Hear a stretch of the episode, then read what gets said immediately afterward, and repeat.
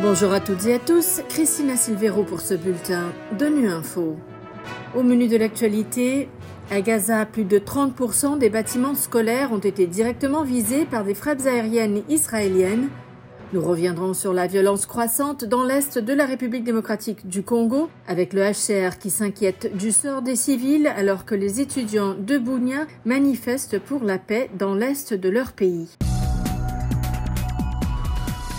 Alors que l'armée israélienne poursuit ses attaques sur Gaza et menace de mener une offensive dans la ville de Rafah, les Nations Unies ont indiqué jeudi que plus de 30% des bâtiments scolaires ont été directement visés par des frappes aériennes israéliennes dans l'enclave palestinienne.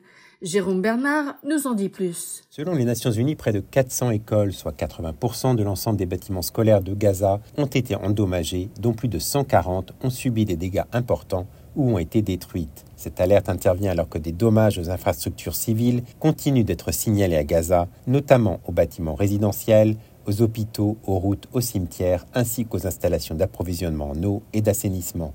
Les gouvernorats du Nord, de Gaza et de Canyonis ont été particulièrement touchés, représentant 75% de toutes les écoles endommagées. Ces écoles accueillaient 460 000 enfants. Selon l'ONU, plus de la moitié des écoles nécessiteront une reconstruction complète ou une réhabilitation majeure. Face à ces destructions, plus de 625 000 élèves et près de 23 000 enseignants ont été touchés par les fermetures d'écoles et les attaques contre l'éducation.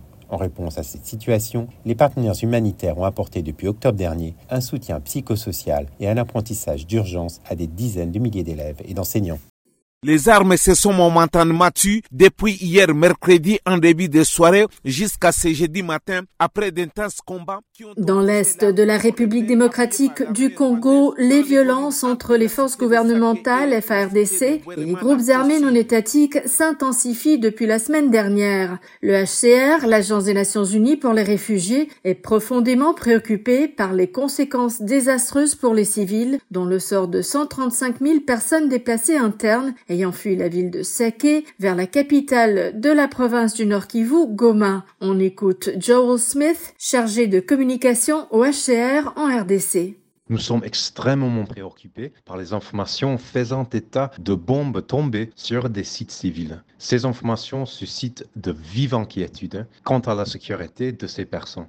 Le recours croisant à l'artillerie lourde et au bombardement lors des affrontements autour de Goma fait peser un grave danger sur les populations civiles et dépassées et risque d'accroître le nombre de victimes et de provoquer la destruction de bâtiments servant d'abri collectif. Les bombardements aveugles accentuent la pression sur les ressources déjà limitées pour satisfaire les besoins de presque 800 000 personnes déplacées dans la région et de 2,5 millions de personnes déplacées dans la province de Nord Kivu. Avec peu de possibilités de circulation en toute sécurité depuis Goma, les communautés déplacées, de plus en plus nombreuses dans la ville, sont confrontées à une détérioration rapide de leurs conditions de vie. Et la HCR insiste sur la nécessité de protéger la vie et le bien-être des civils et des personnes déplacées. Vous savez que notre pays a train de traverser une situation sécuritaire dégradée. Parole de solidarité provenant de 500 km au nord des affrontements à Bounia,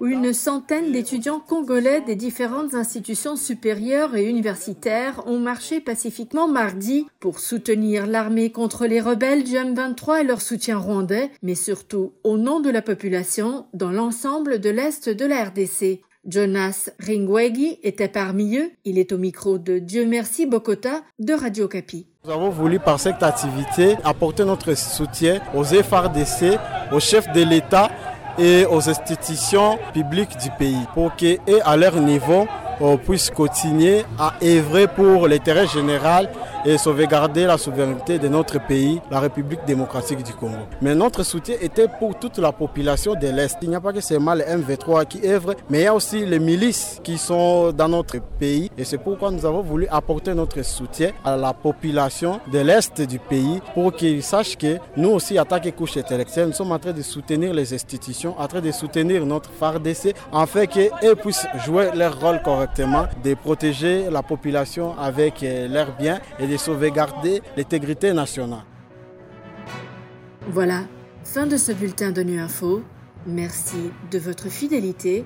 À bientôt.